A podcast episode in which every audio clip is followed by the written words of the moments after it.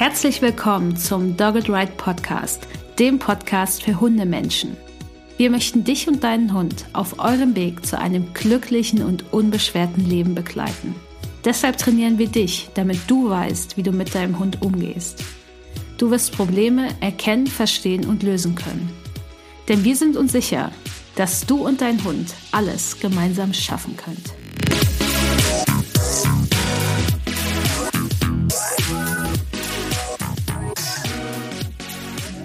Hallo und herzlich willkommen zu Folge 69 des Dogged Ride Podcasts. Ich freue mich auf jeden Fall sehr, dass ihr wieder mit dabei seid und ich bin Vanessa von Dogged Ride. Ich bin Trainerin für Menschen mit Hund, falls du die anderen Folgen nicht gehört hast, was du umgehend nachholen solltest.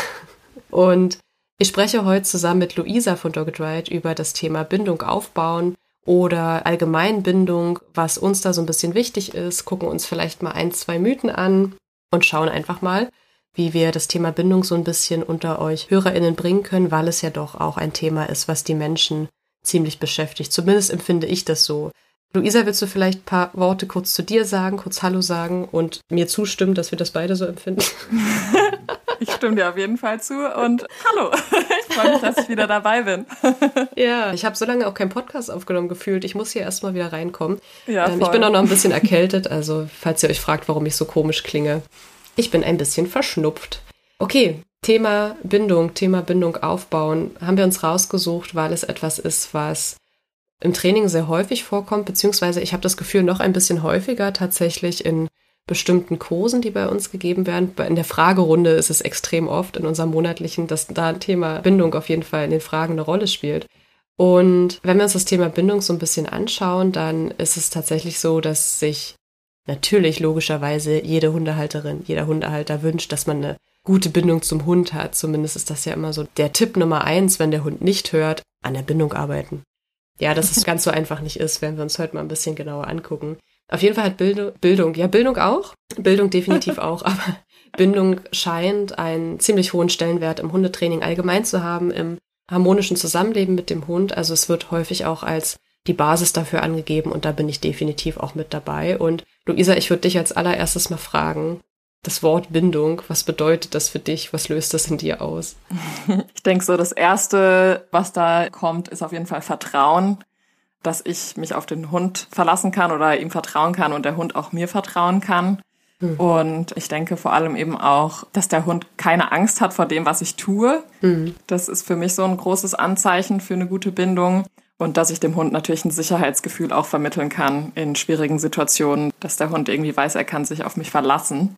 Das wären so die Dinge, die, die mir in den Kopf kommen. Ja. Wie sieht's denn bei dir aus? Nee, da bin ich total bei dir. Also wenn wir uns jetzt nur das Oberflächliche angucken, das, was einem so erst in den Sinn kommt, dann ist es definitiv einfach das Gefühl, man ist sicher beieinander, man versteht sich, man kann sich gegenseitig lesen, man weiß, was der Bindungspartner, die Bindungspartnerin als nächstes tut, ne? also Erwartungssicherheit, das ist definitiv auch das, wo ich sage, das ist die Bindung für mich und dass der Hund einfach auch weiß, von mir geht nichts Schlechtes aus und umgekehrt auch, dass ich ja. weiß, von meinem Hund geht auch nichts Schlechtes aus. Und wenn doch, dann sehe ich zumindest die Warnzeichen vorher. Mhm. Und wenn wir heute über Bindung sprechen, ich achte immer sehr darauf, dass ich nicht gute oder schlechte Bindung oder sowas sage, weil es gibt einfach auch verschiedene Bindungsmuster, verschiedene Bindungstypen. Das ist ähnlich wie bei Menschen untereinander.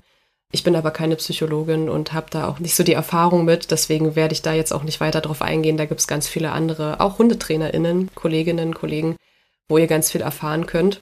Wir gucken uns jetzt einfach an, wie schafft ihr denn eine sichere Bindung? Ich glaube, das ist ein Begriff, mit dem wir mhm. alle ganz gut arbeiten können. Eine sichere Bindung, denn es gibt auch zwischen Mensch und Hund unterschiedliche Arten der Bindungen. Also nur weil jemand eine Bindung zum Hund hat und eine Bindung entsteht relativ schnell im Zusammenleben, heißt das nicht, dass es eine sichere Bindung ist und eine, die sich für den Hund und für den Menschen gleich gut anfühlt. Hm. Das heißt, die erste Frage, die man sich selbst erstmal stellen könnte oder die sich bestimmt viele ZuhörerInnen stellen, ist, habe ich denn wirklich eine gute Bindung zu meinem Hund? Und das ist auch eine Frage, die uns beschäftigt hat, also auch uns im Team Dogged Ride. Wir haben dazu letztes Jahr, ja, müsste letztes Jahr gewesen sein, auch eine, eine ganze Podcast-Folge zu aufgenommen. Das waren Natalie, Uli und ich zum Thema, habe ich eine gute Bindung zu meinem Hund und auch die Selbstzweifel, die vielleicht da auch eine Rolle spielen. Das war die Podcast-Folge Nummer 38. Die findet ihr dann später in den Show Notes, wo ihr auch gerne nochmal reinhören könnt. Und wenn man sich die Frage stellt, ob man eine gute Bindung hatte, macht man das an gewissen Eckpunkten fest, dass man dann einfach sagt, ja, daran erkenne ich, dass mein Hund eine gute Bindung hat.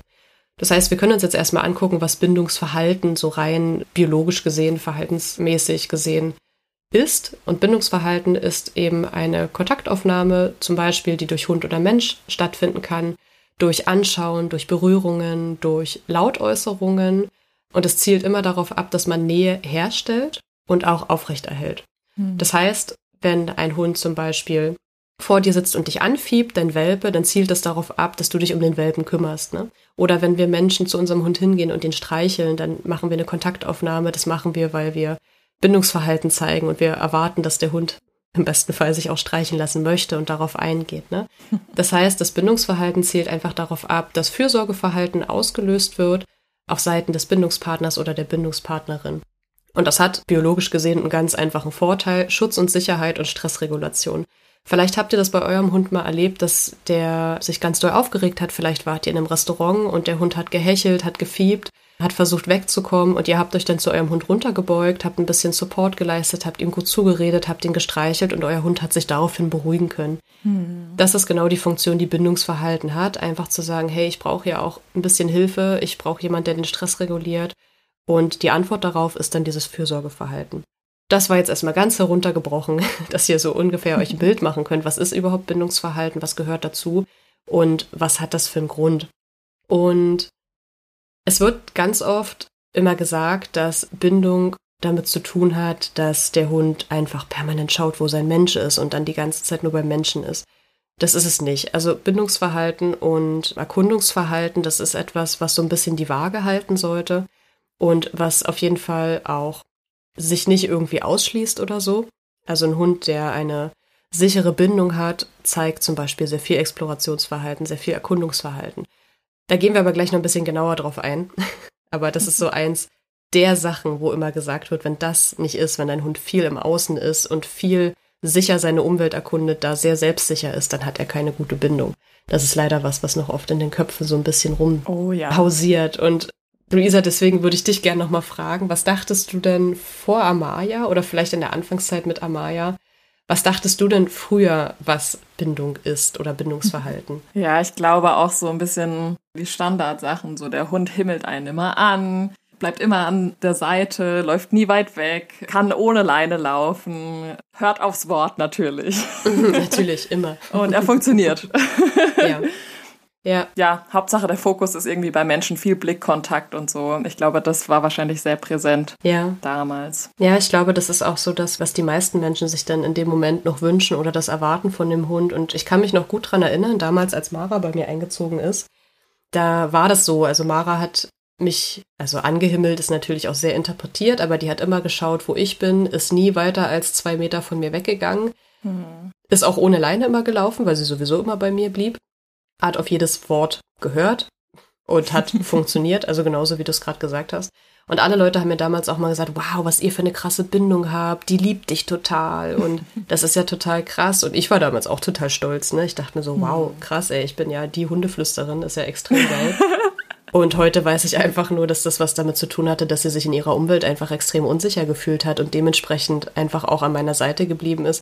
Was auch kein schlechtes Zeichen ist, ne? Das ist sogar ein mhm. gutes Zeichen, wenn sie in diesen stressigen Situationen dann auch meine Nähe sucht. Aber es ist eben nicht das Zeichen einer wirklich sicheren Bindung in dem Moment. Es ist auch ja. eine Bindung, aber nicht die sichere Bindung. Und mhm. da, habe ich jahrelang auch immer wieder versucht, wenn ich mit ihr irgendwo war, wo es fremd war, dass ich ihr immer wieder versucht habe beizubringen, geh doch mal die Umgebung erkunden. Du kennst mhm. doch hier alles. Schau dich doch mal um. Und das hat sie nie gemacht. Sie ist nie selbstständig losgegangen und hat die die Umwelt irgendwie erkundet, was ich immer sehr kurios fand, weil ich das von anderen Hunden halt so kannte. Ne? Mhm. Und trotzdem dachten immer alle, das ist ganz toll. Und erst jetzt, so in den letzten zwei Jahren, hat das wirklich angefangen. Du nimmst Mara irgendwo mit hin und wenn ihr langweilig ist, fängt sie an, die Umwelt zu erkunden.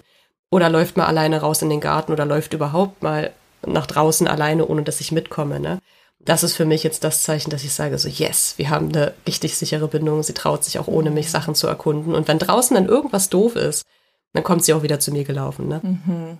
Ja, ich kenne das auch bei Amaya zum Beispiel, wenn wir am See sind oder so. Sie ist jetzt nicht so der Wasserhund. Und wenn ich dann aber in den See reingehe, dann kommt sie oft mit.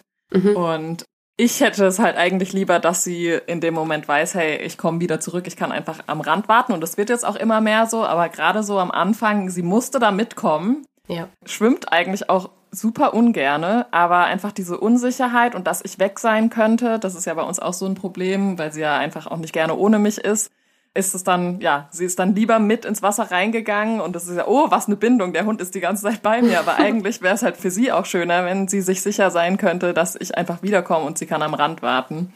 Ja, ja, richtig. Auch Trennungsstress ist natürlich auch ein Zeichen davon, dass eine Bindung da ist. Ne? Kein Hund ist gerne mhm. von seiner Bezugsperson getrennt. Vor allen Dingen aber auch dann nicht, wenn er nicht gelernt hat, die Emotionen in dem Moment auch zu regulieren, die er da mhm. empfindet. Ne? Also wenn der Hund großen Trennungsstress hat, dann ist das so auch ein Hund, der gut alleine bleiben kann hat eine sichere Bindung zu seinem Menschen, weil er auch einfach gelernt Total. hat, ich bin trotzdem auch alleine sicher und mein Mensch kommt wieder. Ja. Und wenn das für diese Hunde aber extrem schwer ist, dann ist es natürlich noch viel schlimmer, wenn der Bindungspartner oder die Bindungspartnerin nicht da ist.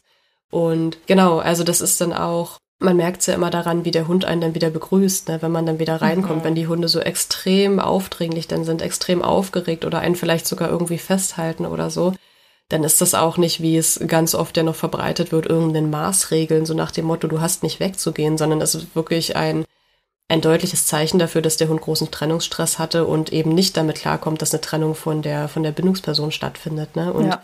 er sich wirklich im wahrsten Sinne des Wortes ranklammert, damit die Person jetzt bitte nicht wieder weggeht und das ist natürlich etwas, was ein großes Problem ist. Und das ist natürlich der Teil der Bindung, wo man dann auch sagt, ja, die Bindung ist definitiv da. Ja. Aber es ist für den Hund halt eben nicht angenehm. Ne? Und deswegen nicht jede Bindung ist eine tolle, großartige Bindung, die für den Hund und für den Menschen auch angenehm ist. Ne? Mhm. Genau. Ja. Und ja, also wie gesagt, mir ging es früher auch so, dass ich dachte, ja geil, der Hund ist die ganze Zeit an meiner Seite und macht nichts ohne mich, der hat voll die krasse Bindung zu mir.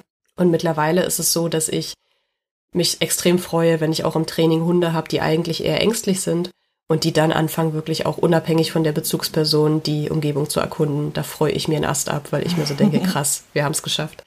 Ja, richtig gut. Also die, die Bindung zum Hund, die entsteht sowieso auch durch das Zusammenleben. Das entsteht ganz nebenher. Und es ist aber wirklich wichtig, den Fokus auch darauf zu legen, dass man eine sichere Bindung zu seinem Hund herstellt, weil es einfach dem Hund hilft, blöde Momente besser zu verarbeiten, seinen Stress zu regulieren und natürlich auch sich einfach sicher zu Hause zu fühlen. Ne? Also mhm. es reicht einfach nicht zu sagen, der Hund lebt jetzt mit mir zusammen und dann wird das schon alles passen, sondern man muss auch aktiv tatsächlich was für eine sichere Bindung tun, je nach Hund. Ne? Mhm. Und der erste Schritt in die Richtung ist natürlich, dass man erstmal die Bedürfnisse des Hundes erkennt. Wie immer im Zusammenleben mit Hund oder mit anderen Lebewesen ist es einfach extrem wichtig, dass alle Bedürfnisse der, der Lebewesen im Haushalt auch beachtet werden weil man dann natürlich auch dafür sorgen kann, dass der Hund eine Erwartungssicherheit hat. Ne? Hey, ich sehe dich, ich erkenne deine Bedürfnisse, ich erfülle diese Bedürfnisse, du bist bei mir sicher, mhm. ich weiß, was du möchtest. Und dann ist es natürlich auch wichtig, wie das, was wir jetzt schon angeschnitten haben, was ist wirklich eine sichere Bindung, was ist keine sichere Bindung und was ist eine tiefe, sichere Bindung, wie können wir das auch erreichen bei den Hunden. Und wir haben es gerade schon angeschnitten, was keine sichere Bindung ist permanentes Anstarren der Bezugsperson, kein Erkundungsverhalten zeigen. Kontaktaufnahme erfolgt nur durch die Bezugsperson. Das ist ja etwas, was leider auch noch recht häufig als Tipp gegeben wird, dass der Hund nicht selbst eine Kontaktaufnahme starten darf oder man es auf jeden mhm. Fall ignorieren sollte, was letztendlich mehr Nachteile als Vorteile hat aus Trainings technischer Sicht. Ist das jetzt bezogen auf Hundebegegnungen, auf Menschenbegegnungen? Also ich beziehe es gerade auf die Kontaktaufnahme zur Bezugsperson, also dass der Hund wirklich aktiv zu seinem Menschen geht und zum Beispiel sagt, hey, ich würde gerne meinen Kopf auflegen, weil ich gestreichelt werden möchte. Ne? Also der Hund mhm. zeigt Bindungsverhalten und die Bezugsperson ignoriert das, weil der Hund in deren Augen nicht befugt ist, das zu zeigen, sondern ja. die Kontaktaufnahme darf nur erfolgen durch die Bezugsperson. Also die Bezugsperson regelt, wann wird gestreichelt, wann wird gespielt, Ne? Und das ist natürlich für den Hund auch, was die Bindung angeht, eine ganz klare Botschaft. Also wann mhm. immer ich mhm. zeige, dass ich gerade deine Nähe bräuchte, wird's ignoriert. Ne? Und das ist natürlich für den Hund kein Zeichen einer sicheren Bindung. So, meine Klar, Bezugsperson ja. ist kein sicherer Bindungspartner, wenn ich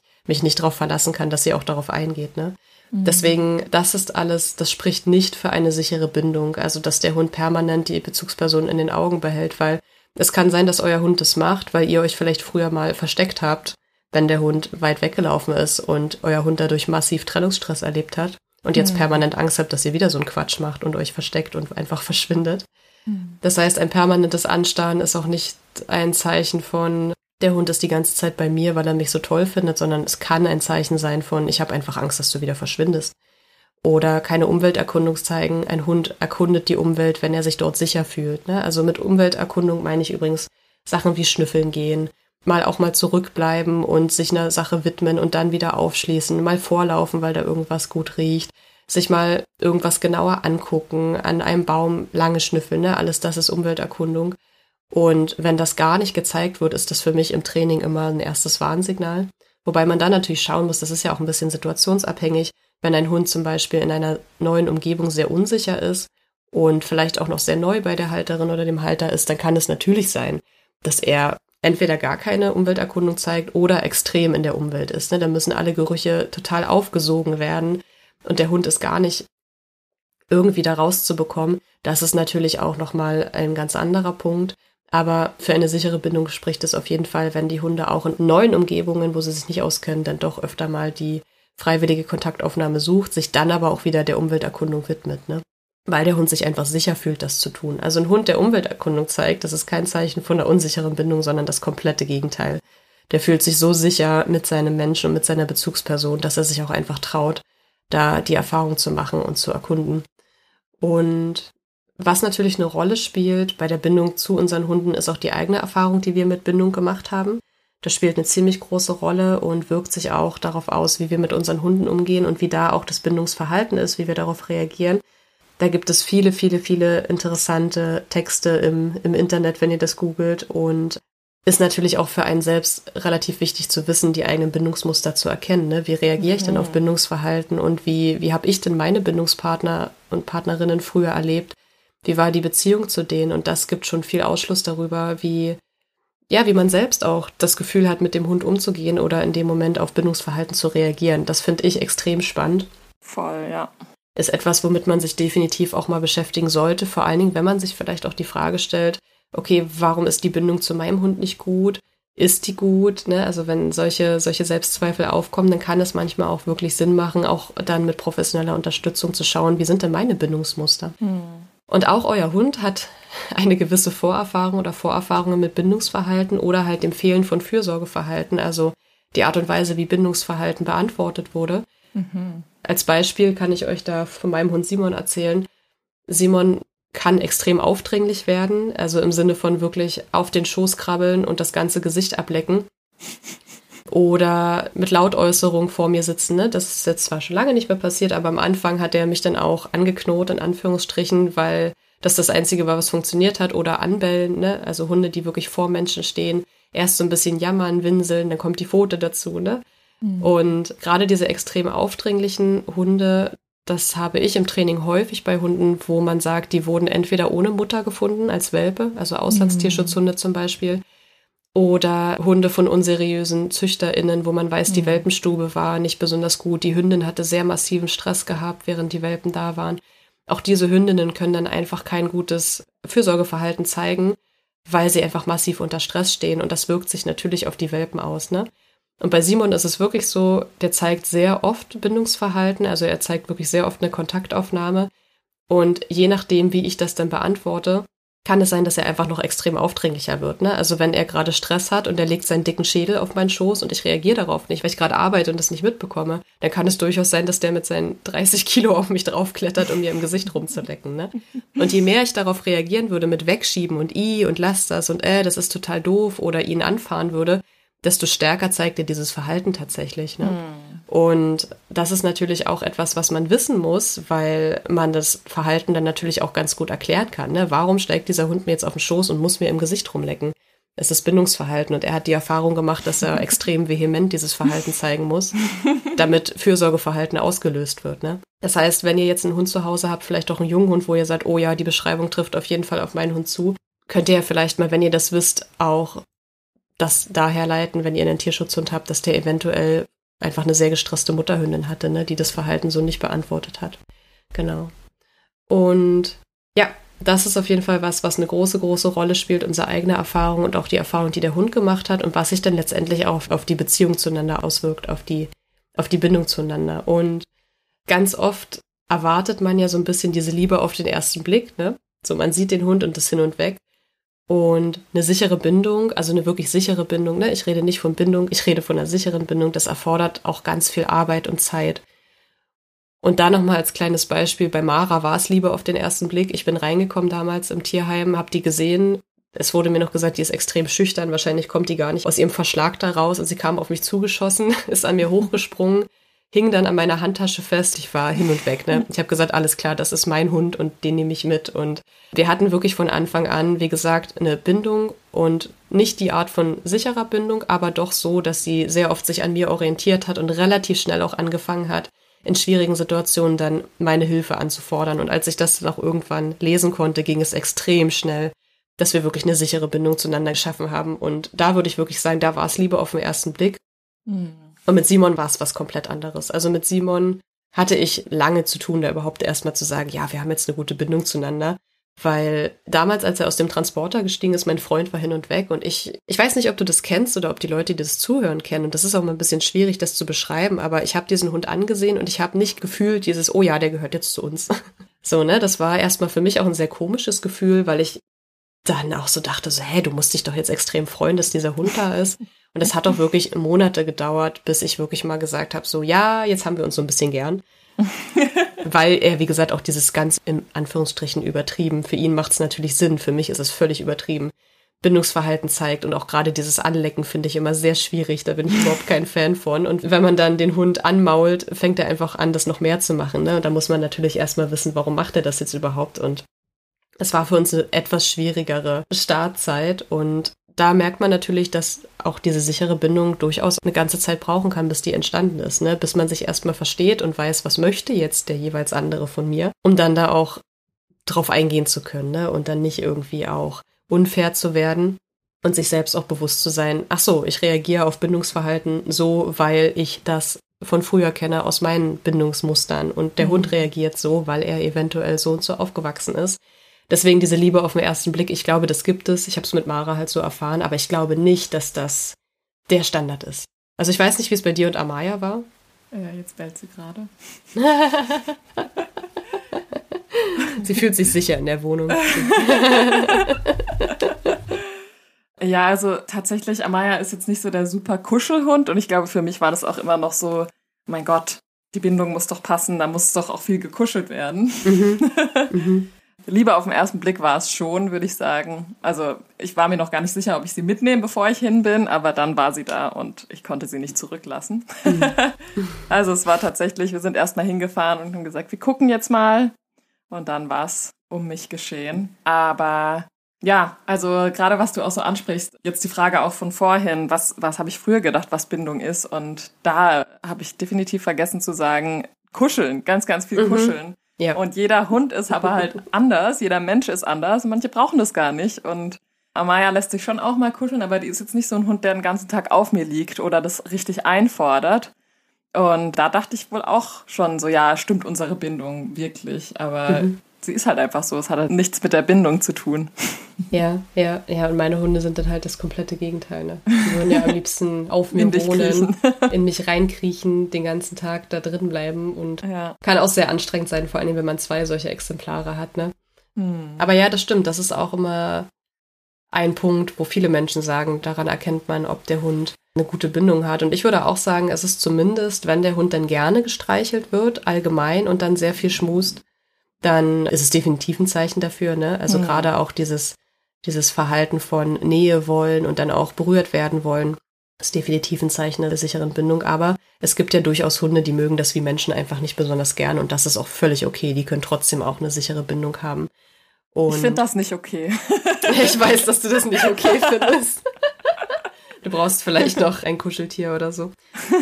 Bindungsverhalten ist ja auch durchaus dann ein Spektrum, ne? Es ist ja nicht etwas, ein Schema F, was man dann so durchrattert, sondern es gibt ja auch Menschen, die in einer Beziehung auch nicht so die extremen Kuschler sind, ne? Und dann ja. nicht so ganz viel Nähe möchten und dann auch vielleicht mal wieder ein bisschen Abstand zwischendurch. Das heißt, da kommt ja natürlich auch der Charakter noch mit rein, der da eine Rolle spielt.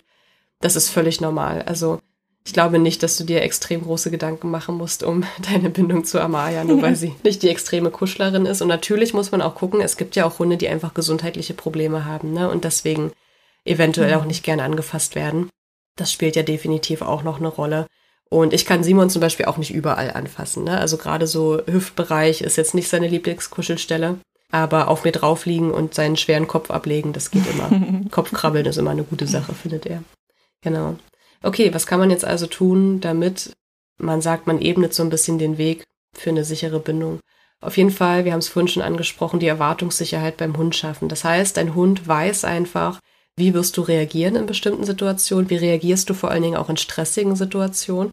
Bist du da wirklich eine verlässliche Bezugsperson? Hm. Das heißt, behältst du einen kühlen Kopf, sagst du deinem Hund, was er tun soll, bist du dabei freundlich mit deinem Hund und sorgst du dafür, dass die Situation so cool wie möglich ausgeht und so gut gelöst wie möglich. Ne? Also es sollte so sein, dass ihr in stressigen Situationen beide danach das Gefühl habt, ihr habt es bewältigt. Und ja. ihr solltet beide nicht das Gefühl haben, dass ihr euch eigentlich an den Kragen gehen wollt oder du total sauer bist auf deinen Hund. Nicht, dass das nicht ein berechtigtes Gefühl wäre. Aber für die Bindung und die Erwartungssicherheit ist es natürlich immer super, wenn dein Hund weiß, okay, wenn die Situation schon schwierig ist, habe ich von meinem Menschen wenigstens nichts Schlimmes zu erwarten. Im Gegenteil, ja. das fühlt sich eher wie so ein sicherer Hafen an, wenn mein Mensch mit dabei ist. Ne? Das heißt, auch Verständnis für den Hund ist extrem wichtig, dass man einfach sagt, ich sehe dich, ich sehe, dass du ein Problem hast und ich habe Verständnis dafür dass ihr auch einfach immer wieder euch ins Gedächtnis ruft, so hey, der macht das gerade nicht, weil unsere Bindung so schlecht ist oder mhm. weil er mich ärgern möchte, sondern er macht das, weil es für ihn gerade einfach am meisten Sinn macht und er da definitiv auch Hilfe braucht. Ja. Ich habe da auch noch ein Beispiel tatsächlich. Amaya kam ja ganz ängstlich auch zu mir an und hatte vor allem auch riesengroße Angst vor Kindern. Mhm. Und ich habe da am Anfang, ich habe eben auch kleine Nichte und einen kleinen Neffen, die waren dann relativ viel auch da und sie hatte halt immer Angst vor denen. Und ich habe ihr dann mhm. einfach immer ganz, ganz viel Sicherheit gegeben. Ich saß bei ihr, sie konnte sich bei mir verstecken. Und ich hatte das dann auch einer Vermittlerin erzählt und mhm. sie meinte dann gleich so, oh, da musst du aber aufpassen, das kann ganz nach hinten losgehen. Und ich meine, jetzt im Endeffekt kommt sie super mit Kindern klar und es war einfach für sie super wichtig, da die Sicherheit zu bekommen. Das merkt man auch jetzt bei ihr total. Also wenn es Situationen gibt, die sie überfordern, dann kommt sie zu mir und versteckt sich dann auch und genießt dann auch da wirklich den Körperkontakt, weil sie einfach gelernt hat, dann passiert quasi nichts Schlimmes. Und Richtig. das finde ich auch immer sehr interessant, dass einem dann so Dinge geraten werden wie, oh mein Gott, nee, damit mhm. machst du alles noch viel schlimmer, damit muss sie selbst klarkommen. Ja. Dabei ist genau das halt der sichere, also der Tipp schlechthin, um einem die Bindung zu versauen, indem man dem Hund sagt, da musst du jetzt selber durch, da kann mhm. ich dir mhm. leider auch nicht helfen. Ne? Oder auch ein anderer Klassiker in Welpenstunden zum Beispiel. Es ist Welpenspiel und ein Welpe versteckt sich immer wieder hinter dem Bein der Menschen und dann wird gesagt, mhm. oh nee, da mhm. musst du jetzt aber sofort zur Seite gehen, damit du die Angst nicht bestärkst oh Gott, ja. und schlimmer machst. Ne? Und alles, was dein Welpe in dem Moment lernt, ist einfach nur so, alles klar, wenn die Situation schwierig wird, und ich zeige halt dieses Bindungsverhalten, weil ich eben den Schutz brauche, weil die Natur das clevererweise so eingerichtet hat und der Mensch reagiert mhm. daraufhin mit, nee, das musst du selber machen. Das kann man ja. sich, glaube ich, vorstellen, dass das für die Bindung einfach überhaupt nicht gut sein kann, ne? Und ja, euer Hund fühlt sich halt kacke an, ne? Richtig, es fühlt sich schlimm an und wenn ihr als Mensch vielleicht selbst mal so ein Erlebnis hattet, dass ihr vielleicht in eine Situation gebracht wurdet, wo ihr eigentlich nur noch schreiend wegrennen wolltet und dann mhm. war da eine Person, die gesagt hat, ja, da musst du jetzt selber durch, ne? mhm. ne? das ist einfach kein schönes Gefühl und das wirkt sich auf die Beziehung auch ganz doll aus. Ne? Das heißt, bitte unterstützt eure Hunde, wenn ihr merkt, dass die Angst vor irgendwas haben. Und wenn euer Hund sich hinter euch versteckt oder zumindest sehr nah Körperkontakt sucht, dann ist das ein extrem gutes Zeichen. Und dann ist das ein Zeichen dafür, dass euer Hund euch auch wirklich wahrnimmt als Bindungspartner oder Bindungspartnerin. Ja. Und dann, dann geht es darum, auch wirklich empathisch zu sein und zu sagen, hey, ich sehe dich und ich sehe, dass es gerade für dich nicht gut ist. Und dann sollte man sich den Hund schnappen und aus der Situation verschwinden oder wie du es gemacht hast, dann einfach sagen, hey, wir können uns das zusammen anschauen und schau mal, hier, sind, hier passieren noch gute Sachen und wir können auch noch ein lustiges Spiel nebenher spielen, wenn du das gerade schaffst, ne? Also ja. einfach für den Hund da sein und bitte nicht daran denken, dass man eine Angst in irgendeiner Form schlimmer macht, weil man dem Hund Support bietet. Also das ist ja auch noch so eine Denkweise, die ja bei uns Menschen echt noch extrem irgendwie drinne steckt, weil man hört das ja auch häufig bei ja. Kindern so, ja, lass die jetzt einfach schreien oder da bloß nicht verweichlichen, weil wir das Gefühl haben, dass wir uns dann irgendwelche Tyrannen erziehen. Aber seit wann ist denn die Antwort auf Empathie und Fürsorge? Alles klar, ich werde jetzt ein Tyrann. Also ich kann es auch gar nicht so richtig erklären, wo das herkommt, weil es für mich einfach so, ich kann es einfach nicht nachvollziehen, wie man so mhm. denken kann. So, ja, ich biete dir Schutz und Sicherheit und. Gerade im Hundetraining hört man das doch aber, also es ist mit das, was man am meisten hört, bloß nicht die Angst verstärken. Ja, mal ganz nebenbei gemerkt, ihr könnt Angst auch nicht verstärken im Sinne von Lerntheorie. Ihr könnt Verhalten verstärken, aber keine Emotion. Das heißt, ihr braucht euch keine Gedanken darüber machen, dass ihr die Angst verstärkt. Und was mhm. ihr verstärken könnt, ist aber Wenn euer Hund merkt, alles klar, mein Mensch hilft mir nicht, wenn ich Angst habe, dann muss ich halt nach vorne gehen und dann habt ihr das verstärkt und das ist nicht das, was ihr wollt. Ihr wollt einen Hund, der, wenn er sich denn schon schlecht fühlt, euch das auch zeigt und dann ja. sich an euch wendet. Das ist immer so paradox, dass dann gesagt wird, der Hund hat sich am Halter zu orientieren, an der Halterin. Aber wenn er es dann macht, dann sagt man, okay, nee, da lässt ihn jetzt alleine. Und das ist etwas, das ist total absurd und paradox und genauso kommt es auch bei eurem Hund an. Dass euer Hund halt einfach sagt, okay, du möchtest, dass ich das regel, dann muss ich es halt irgendwann übernehmen. Und mhm. das ist dann aber auch wieder nicht richtig. Ne? Deswegen lasst euren Hund nicht so ins offene Messer laufen, sondern wenn euer Hund wirklich bei euch Schutz und Hilfe sucht, dann ist das ein super Signal und dann wisst ihr für euch, alles klar, mein Hund braucht in dieser Situation Unterstützung und ich mache das, weil ich ein sicherer Hafen bin. Deswegen bitte habt keine Angst davor, euren Hund zu unterstützen in Situationen, wo sie Angst haben. Wirklich nicht. Haben wir da nicht auch noch eine Podcast-Folge zu oder einen Artikel? Oh, mit Sicherheit. Das kommt mir sehr bekannt vor, als ob ich das schon mal gehört hätte. Definitiv. Also gerade die Artikel zur Silvesterangst, da steht das mit drinne. Wir haben auch eine Podcast-Folge zum Thema Umgang mit ängstlichen Hunden. Wir haben es mit Sicherheit in vielen mhm. anderen Folgen schon mal angesprochen. Das heißt, ihr müsst jetzt leider alle Podcast-Folgen nochmal durchhören. Es tut uns sehr leid. Wenn wir noch was finden, wo es ganz genauso drin steht, dann packen wir es natürlich auch in die Show Notes. Ja aus dem Stegreif fällt es mir bei der Fülle an, an Material gerade nicht ein, wo es genau mit drin ist. Shame on me. Aber es ist langsam, wir haben langsam zu viel. ich suche da mal was raus. Du suchst da mal was raus, genau. Luisa sucht euch was. Das heißt, ihr müsst einfach auch für den Hund der sichere Hafen werden und das werdet ihr nicht, indem ihr sagt, nö, mach mal alleine, sondern indem ihr sagt, ich bin für dich da und ich helfe dir. Ja. Und da kommt es immer so ein bisschen drauf an, was braucht euer eigener Hund? Es gibt Hunde, die werden zum Beispiel nicht gern angefasst in schwierigen Momenten. Da kann es aber reichen, einfach neben dem Hund zu hocken oder da zu sein oder zu dem Hund zu sagen, pass auf, ich merke gerade, wie schwer dir das fällt, lass uns die Situation verlassen. Und auch das sind Sachen, die, die muss man dann trainieren. Ne? Da kommt man dann auch schnell ins Thema Alternativverhalten. Anstatt den Hund anzustarren und dich reinzusteigern, machen Handtouch und komm mit mir mit, so als kleines ja. Beispiel. Das passt nicht ja. für jeden Hund, aber das kann eine Möglichkeit sein. Den Hund handlungsfähig machen, dem Hund zeigen, hey, wir machen was anderes in der Situation, anstatt da anzustarren und in Panik zu verfallen. Ne? Und wenn alle Stricke reißen und ihr sagt, mein Hund hat sehr oft das Problem, dass er mit anderen Sachen Stress und Frust hat oder Angst bekommt und ich kann kaum mit dem rausgehen, ohne dass der Angst kriegt und der versucht zu flüchten, spätestens dann solltet ihr euch sowieso professionelle Hilfe holen. Ja. Weil dann ist es auch einfach für den Hund immer sehr anstrengend und darunter leidet eure Beziehung natürlich letztendlich auch und ihr leidet darunter, wenn ihr euren Hund ständig leiden seht. Ne? Das ist dann natürlich auch wieder eine Geschichte, mhm. wo man dann definitiv auch Hilfe braucht. Eine weitere Sache ist zum Thema Erwartungssicherheit, dass ihr dem Hund einfach sagt, wenn er was gut macht dass ihr dem Hund einfach Bescheid sagt, hey, das, was du gerade machst, das ist mega cool und euer Hund lernt auch einfach, was lohnt sich denn an Verhalten? Mhm. Was soll ich denn überhaupt öfter zeigen? Ne? Dass euer Hund einfach nicht immer in der Schwebe hängt und irgendwann im schlimmsten Fall dann auch noch eins auf den Deckel kriegt aus heiterem Himmel für irgendein Verhalten, sondern dass man ihm einfach beibringt, das ist geiles Verhalten und das darfst du gern öfter zeigen. Und das klappt natürlich super leicht auch mit einem Markersignal, weil man dem Hund dann einfach zielgerecht sagen kann, ja, mhm. das war genau das, was ich gerne wollte.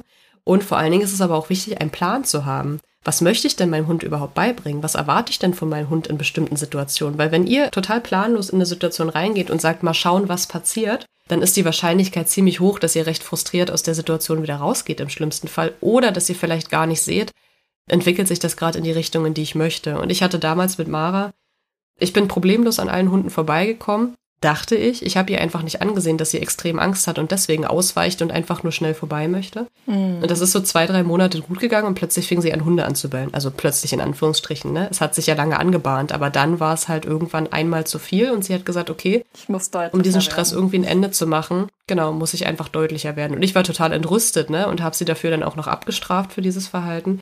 Mhm. Das heißt, ich habe in unsere Bindung eine ordentliche Kerbe reingehauen zu dem Zeitpunkt weil ich einfach auch keinen Plan hatte. Ein Plan wäre gewesen zu sagen, okay, ich schaue mal bei den Hundebegegnungen darauf, was zeigt mein Hund denn gerade für Verhaltensweisen. Und dann hätte ich schon sehr wohl gesehen, dass sie plötzlich sehr geduckt läuft, wenn ein Hund hm. an uns hm. vorbeiläuft. Ne? Und ich dachte mir einfach nur, ach cool, die geht einfach an Hunden vorbei, das ist ja easy. ja, das war so lange easy für mich, bis es nicht mehr easy war.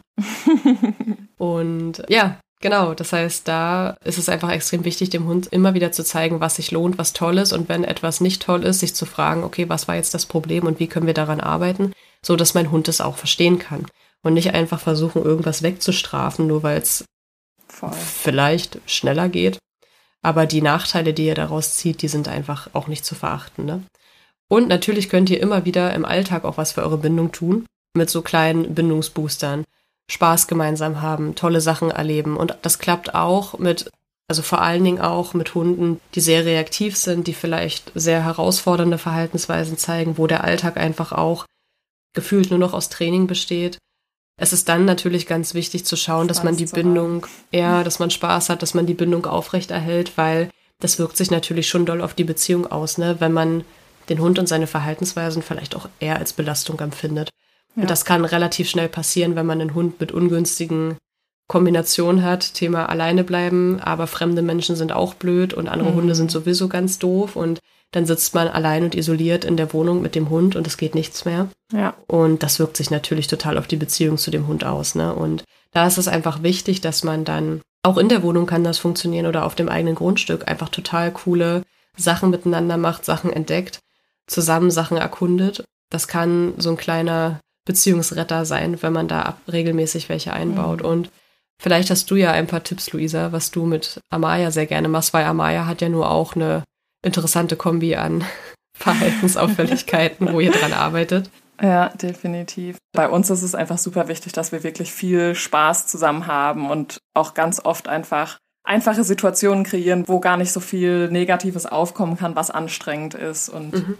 Also Amaya geht super, super gerne raus in die Natur und je weiter das von bewegten Orten entfernt ist, desto besser. Da ist sie einfach super entspannt, hat super viel Spaß. Dann machen wir Dummy-Spiele zusammen oder Rennen zusammen oder sie darf einem Stöckchen hinterherjagen. Einfach, ja, wirklich den Spaziergang oder den Alltag einfach schön gestalten und vor allem eben auch gemeinsam Dinge unternehmen.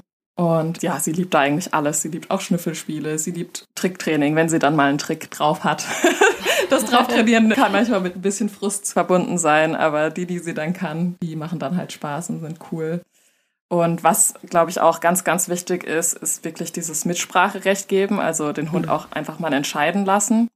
Also wie oft laufe ich auch mit ihr und sie riecht irgendwas und läuft dann nochmal zwei Meter zurück. Ich laufe dann eben mit ihr zurück und lasse sie nicht in die Leine reinrennen, sondern mhm. sie hat halt eine krasse Nase und sie soll das dann auch ausleben dürfen. Und manchmal will sie nicht weiter Gassi gehen und will nach Hause. Dann frage ich sie, hey, willst du weitergehen oder gehen wir nach Hause? Und dann zeigt sie mir ganz genau, was sie machen möchte. Also hier wirklich auch einfach Dinge entscheiden lassen und den Hund irgendwie auch als Ganzes nehmen und ja, dass der Hund einfach nicht die ganze Zeit nur folgen muss, sondern eben auch seinen Dingen nachgehen darf.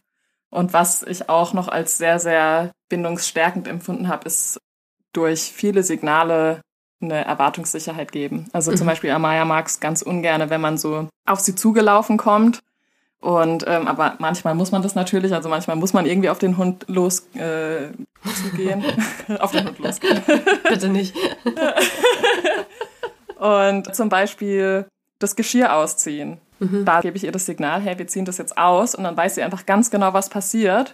Und dann kann sie es viel besser ertragen. Oder wenn ich stehen bleiben muss auf dem Weg, dann gibt es ein Signal, hey, warte, dann mhm. muss sie nicht einfach blöd in die Leine reinrennen und das fühlt sich unangenehm an, sondern sie weiß halt einfach, was passiert und ich glaube, das ist super, super wichtig für eine gute Bindung, dass der Hund einfach möglichst oft weiß, also in den Momenten, wo wir es wirklich gut steuern können.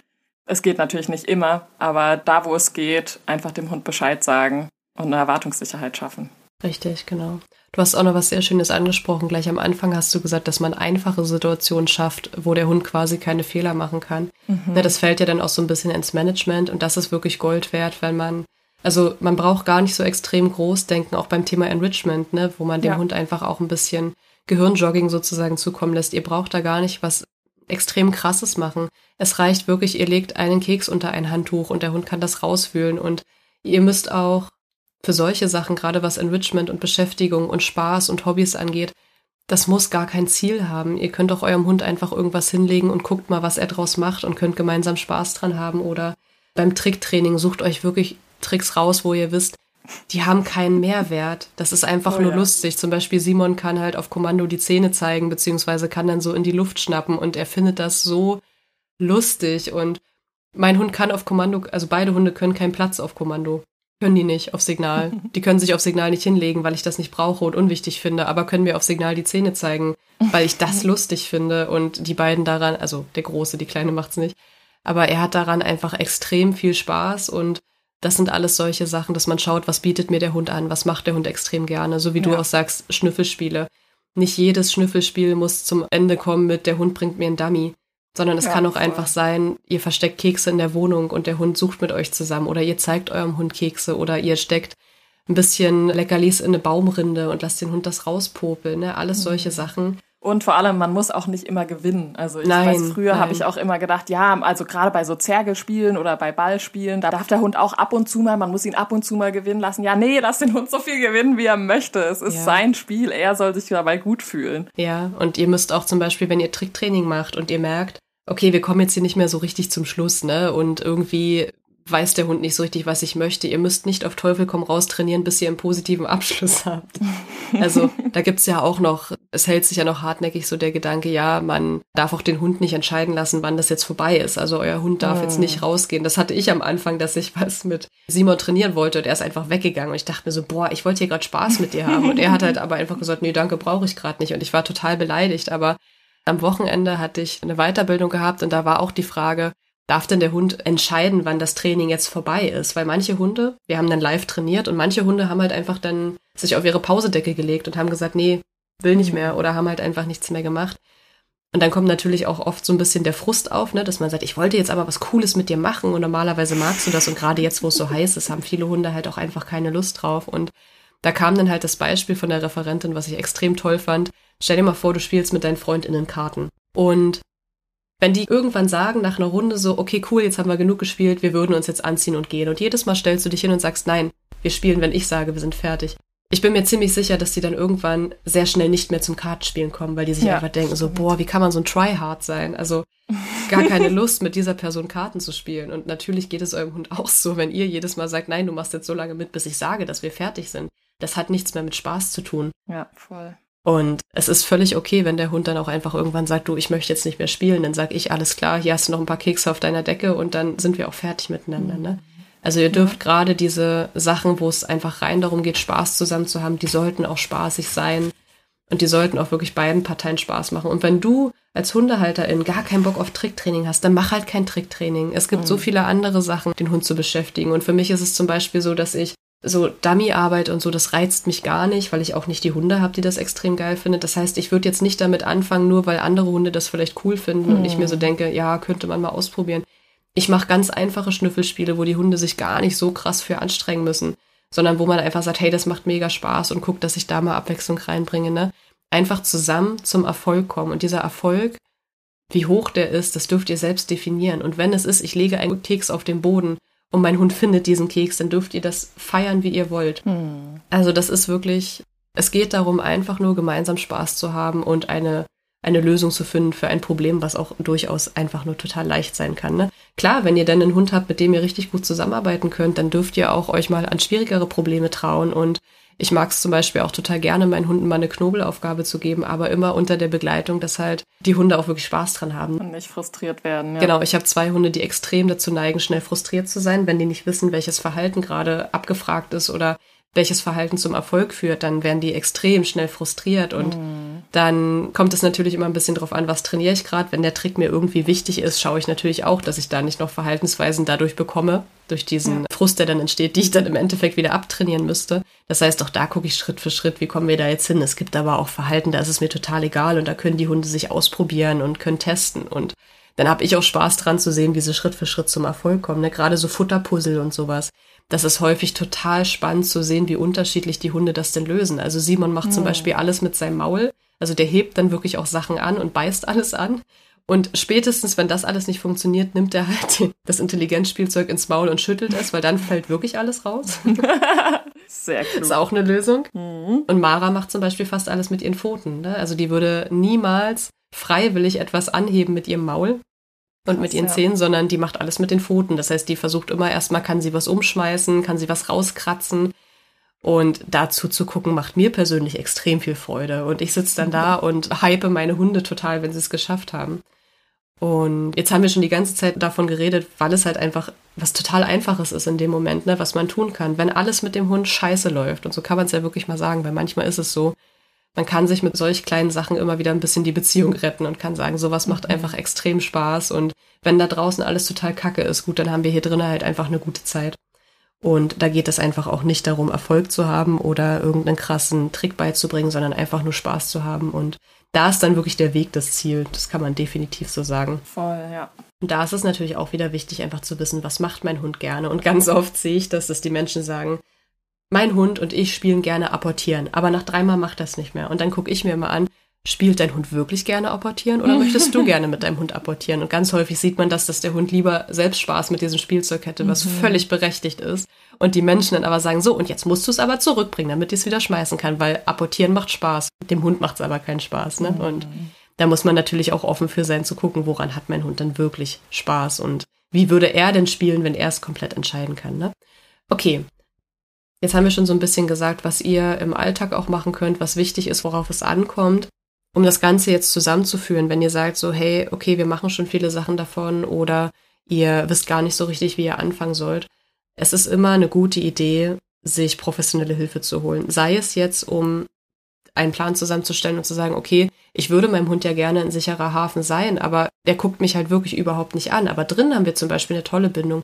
Das kann manchmal passieren, wenn euer Hund draußen einfach vielleicht auch wenn er eine Vorgeschichte hat, vor euch die Erfahrung gemacht hat, draußen hilft mir niemand, kann es sein, dass es für den. Hund extrem schwierig zu übertragen ist auf euch. Dass es für den Hund einfach sehr schwer ist, sich darauf einzulassen, dass ihr ihm auch draußen eine sichere Hilfe seid.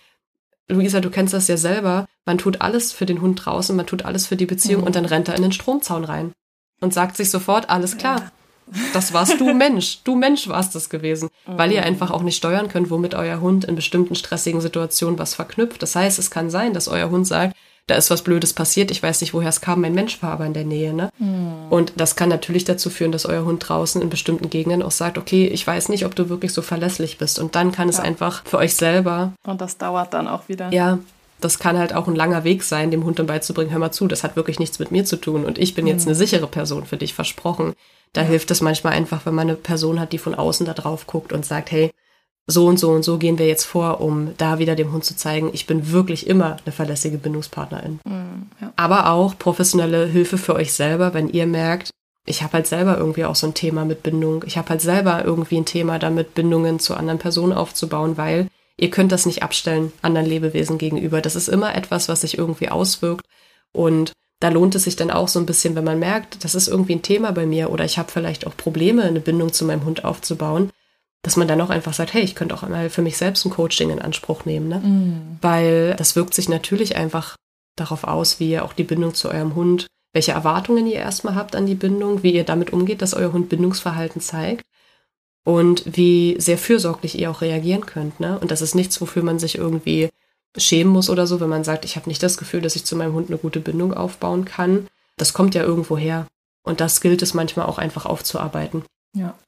Genau. Bedürfnisgerechte Belohnungen haben wir schon gesagt, dass ihr einfach auch schaut, worauf hat euer Hund Bock, damit er auch wirklich das als Spaß empfindet. Natürlich steht, glaube ich, völlig außer Frage Training ohne positive Strafe. Also trainiert, ohne dass ihr den Hund erschrecken müsst, ihm Angst machen müsst, ihm wehtun müsst weil das ist ganz sicher nicht bindungsfördernd. Ich denke, das versteht sich von Der selbst. Absolute Bindungskiller. Definitiv. Und natürlich auch als Hilfsmittel ist mal ganz gut, wenn ihr die Körpersprache des Hundes einfach erkennen könnt, damit ihr auch seht, wann hat denn mein Hund Stress? Wann braucht denn mein Hund vielleicht Hilfe? Wann erkundet er entspannt die Umgebung und wann ist er vielleicht mhm. total in seinem Tunnel und versucht gerade so ein bisschen, ja, sich zu flüchten schon fast, ne? Könnte man jetzt so interpretieren. Und zum Thema Körpersprache lesen lernen haben wir jetzt auch was Neues bei Dogged Ride und zwar jeden Monat findet einmal so ein Live-Webinar statt mit mir zum Thema Hundelesen lernen. Wir haben da immer begrenzte Plätze, damit wir auch wirklich so gut wie es geht auf alle Fragen, die dann kommen, eingehen können. Das heißt, ihr bekommt, wenn ihr bei uns im Newsletter angemeldet werdet, kriegt ihr jeden Monat jetzt nette Post, wann wieder diese Termine stattfinden. Und wenn ihr noch nicht im Newsletter angemeldet seid, dann solltet ihr das schleunigst tun. und da geht es halt wirklich genau darum, wie kann ich schnell und in jeder Situation die Körpersprache meines Hundes erkennen was brauche ich dafür, damit ihr dann einfach auch sagt, okay, ihr wisst ganz genau, in welchen Momenten euer Hund dann auch Hilfe braucht. Und dann können wir eigentlich gleich mal den Schwenk machen, wir haben es gerade eigentlich schon gemacht, zum Thema, was sind denn jetzt Fehler, was sind Beziehungskiller, was sind Bindungskiller. Erstmal die falsche Vorstellung von Bindung, die wir jetzt schon besprochen haben, dass Erkundungsverhalten dann permanent unterbrochen wird, dass dieses Radiustraining extrem durchgeführt wird, dass man sagt, mhm. der Hund muss bei mir bleiben, der Hund darf nicht in der Umwelt sein oder nur, wenn ich ihn freigegeben habe. Dieses ganze Dominanzgehabe. Ist doch auch anstrengend. es ist super anstrengend. Also wirklich, ich finde ja sogar Barrieremarkern schon anstrengend teilweise mit manchen Hunden. Und das ist halt die positive Variante, ne? Aber die ganze Zeit zu schauen, dass mein Hund jetzt bloß nicht irgendwas tut, das ist natürlich auch extrem anstrengend für euch beide und frustrierend. frustrierend, ja. Denn nicht jeder Hund reagiert auf ein Hey, lass das Ja. Ne? Also wenn ihr positiv straft, dann müsst ihr auch damit rechnen, dass ihr immer mehr strafen müsst, weil ihr immer wieder auch konkurriert mit der Umgebung. Und es gibt Hunde, die lassen sich nicht so einfach hemmen. Und dann braucht ihr mehr Strafe und mehr Druck. Und das ist, glaube ich, nicht das, worauf ihr irgendwann hinaus wollt. Dann haben wir schon angesprochen, Themen wie, da muss er durch, das muss er lernen, der soll sich nicht so anstellen. Das ist nichts, was eurer Bindung irgendwie gut tut, weil es einfach super unangenehm ist zu merken, ich bekomme keine Hilfe von meiner Bezugsperson. Lasst euch da bitte, bitte, bitte nicht reinreden. Wenn ihr eurem Hund Support zukommen lassen wollt, dann macht ihr das. Wenn sich das für euch auch richtig anfühlt, dann macht ihr das. Weil wir bekommen so oft auch Menschen ins Training, wo gesagt wird, ich hatte ein ganz schlechtes Gefühl in der Welpengruppe, weil ich dem Hund helfen wurde, aber mir wurde gesagt, ich darf das nicht, weil mhm. ich es damit alles schlimmer mache. Nein, bitte, wenn ihr merkt, dass euer Hund Hilfe braucht und dann sogar auch noch das zeigt, dass er von euch Hilfe möchte, ja. dann bitte nehmt das auch für voll und sagt nicht so, nee, da musst du jetzt leider durch, sorry. Weil dann im schlimmsten Fall macht der Hund das nämlich und das ist dann auch wieder nicht richtig. Dann auch noch eine Sache, die wir jetzt auch so haben schon so durchscheinen lassen, ne?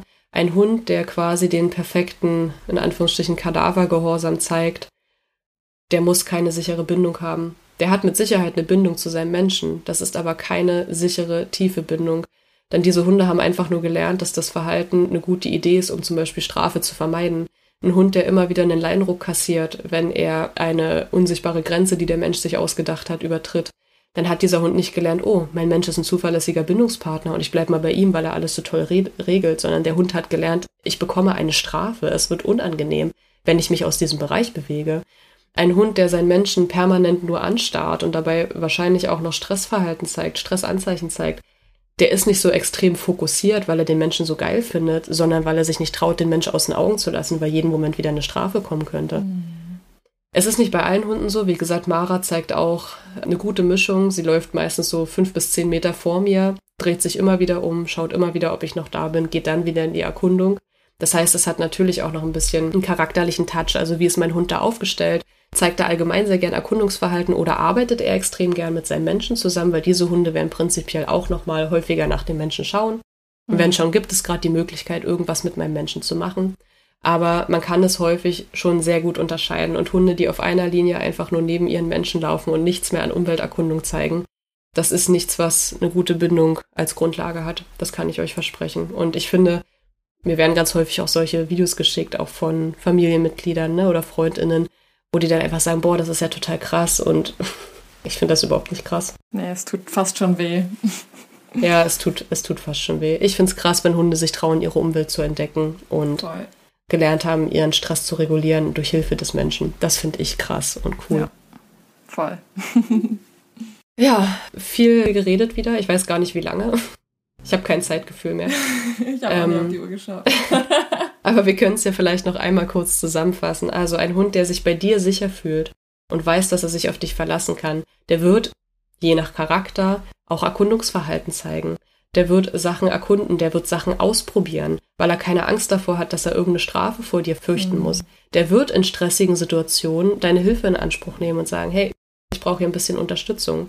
Ja. Und ein Hund, der sich sicher gebunden fühlt, der sucht, wie gesagt, in diesen Momenten auch Nähe. Der wird wahrscheinlich dich anstupsen. Ich habe das ganz häufig bei Mara, wenn ich eine Hundebegegnung habe und ich denke mir so, ach ja, cool, kommen wir easy dran vorbei wenn Mara nicht der Meinung ist, dann läuft sie neben mir und stupst mich immer wieder mit der Nase an und schaut mich dann an und dann weiß ich so, oh, okay, mhm. sorry, du willst bremsen, alles klar. Also jeder Hund hat ja auch so seine eigenen Verhaltensweisen, um was mitzuteilen und das muss man natürlich auch kennen. Ne? Deswegen den Hund gut einschätzen lernen, das ist das A und O. Und wenn dein Hund nicht auf ein Signal hört, dann gibt es halt drei Möglichkeiten. Also entweder stimmt die Bezahlung nicht, also der Hund mhm. denkt halt einfach, okay, es lohnt sich jetzt nicht, das Verhalten zu zeigen die Konkurrenz der Umwelt ist vielleicht zu groß oder dein Hund weiß einfach noch nicht, wann es sich lohnt, das Verhalten zu zeigen. Das kann auch sein. Oder dein Hund ist einfach geistig, emotional und körperlich gerade nicht in der Lage. Beispielsweise, du möchtest, dass dein Hund sich ablegt, dein Hund hat aber keine Unterwolle und es ist Glatteis, es ist total kalt. Natürlich wird dieser Hund sich nicht gern ablegen. Mhm. Oder ihm tut irgendwas weh und du willst die ganze Zeit Sitz, Steh, Sitz, Steh, Sitz, Steh trainieren. Und dem Hund tut aber extrem die Hüfte oder die Knie weh. Dann wird er das auch nicht machen. Das heißt, es hat nichts mit der fehlenden Bindung zu tun, wenn ein Hund ein Signal nicht ausführt, sondern immer was damit, ob das Verhalten gut genug verstärkt wurde, ob es gerade zu dem passt, was der Hund tun will, ob dein Hund überhaupt gelernt hat, dass sich dieses Verhalten lohnt, weil du kannst nicht erwarten, dass nur weil dein Hund drin sitzt kann, er das automatisch auch draußen in jeder Situation kann. Der Hund muss erstmal lernen, auch hier lohnt sich das Verhalten Sitz.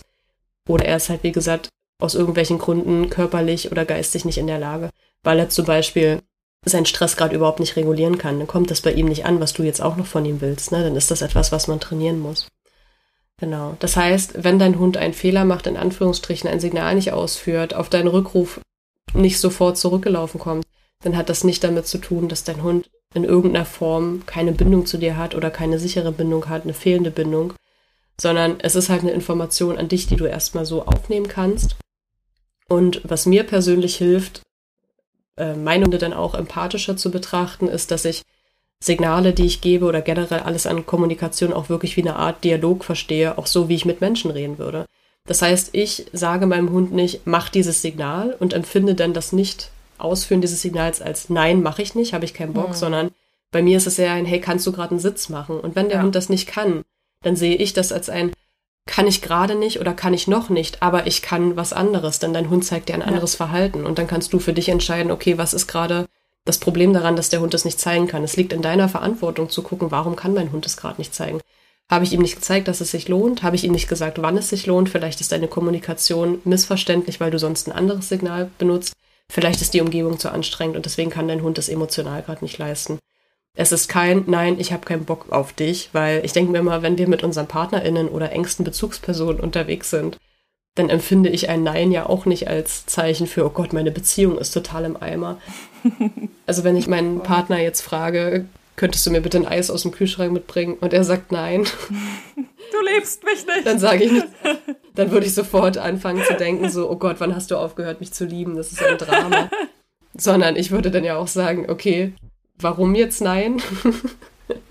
es kann ja auch sein, dass wir gar kein Eis mehr haben und er deswegen sagt nein. Und das ist immer so ein bisschen das, warum erwarten wir von unseren Hunden, dass die alles eins zu eins so ausfüllen und wenn nicht, dann gehen wir davon aus, dass sie uns nicht mögen oder keine Bindung haben. Das ist halt, es ist Quatsch, ne? Sondern ein Fehler ist eine Information für euch, dass es gerade nicht oder noch nicht geht und dann gilt es herauszufinden, warum nicht. Ja. Hast du noch was hinzuzufügen, Luisa? Hm, ich glaube nicht. Ich glaube, wir haben ziemlich viel angesprochen hier. Ich glaube auch. Ich hoffe, es war nicht zu durcheinander. Mein Erkältungsgehirn kickt leider auch noch ein bisschen. es kommt nicht so viel Sauerstoff im Gehirn an, weil meine Nase verstopft ist. Genau, wenn ihr noch Fragen an uns habt zu dem Thema oder auch zu anderen Themen, dann dürft ihr uns natürlich immer gerne eine E-Mail schreiben. Da freuen wir uns sehr. Ansonsten freuen wir uns auch, wie immer, wenn ihr die Folge teilt mit anderen Personen vielleicht auch mit Personen, die da gerade ein bisschen Struggle haben, die ein bisschen Unterstützung brauchen, dann ja. hoffen wir natürlich immer, dass da solche Folgen auch besonders gut ankommen. Und ansonsten dürft ihr es gerne weitersagen, dürft uns auch gerne überall folgen auf Instagram und Facebook und wie gesagt in unserem Newsletter, dann verpasst ihr nämlich auch gar nichts mehr. Niemals wieder. Und lasst uns gern Feedback zukommen. Ihr könnt gerne diesen Podcast auch bewerten, wenn er euch geholfen hat. Und ansonsten hören wir uns dann zur nächsten Folge wieder. Vielen Dank, Luisa, dass du auch mit dabei warst. Ja, danke, dass ich dabei sein durfte. das müssen wir wieder öfter machen in Zukunft. Ja, definitiv. okay, dann bleibt alles schön gesund, knuddelt eure Hunde jetzt, wenn sie das mögen und dann hören wir uns bald wieder. Tschüss. Tschüss. Das war der Dogged Ride Podcast, der Podcast für Hundemenschen. Wir möchten dich und deinen Hund auf eurem Weg zu einem glücklichen und unbeschwerten Leben begleiten. Deshalb trainieren wir dich, damit du weißt, wie du mit deinem Hund umgehst. Du wirst Probleme erkennen, verstehen und lösen können. Denn wir sind uns sicher, dass du und dein Hund alles gemeinsam schaffen könnt.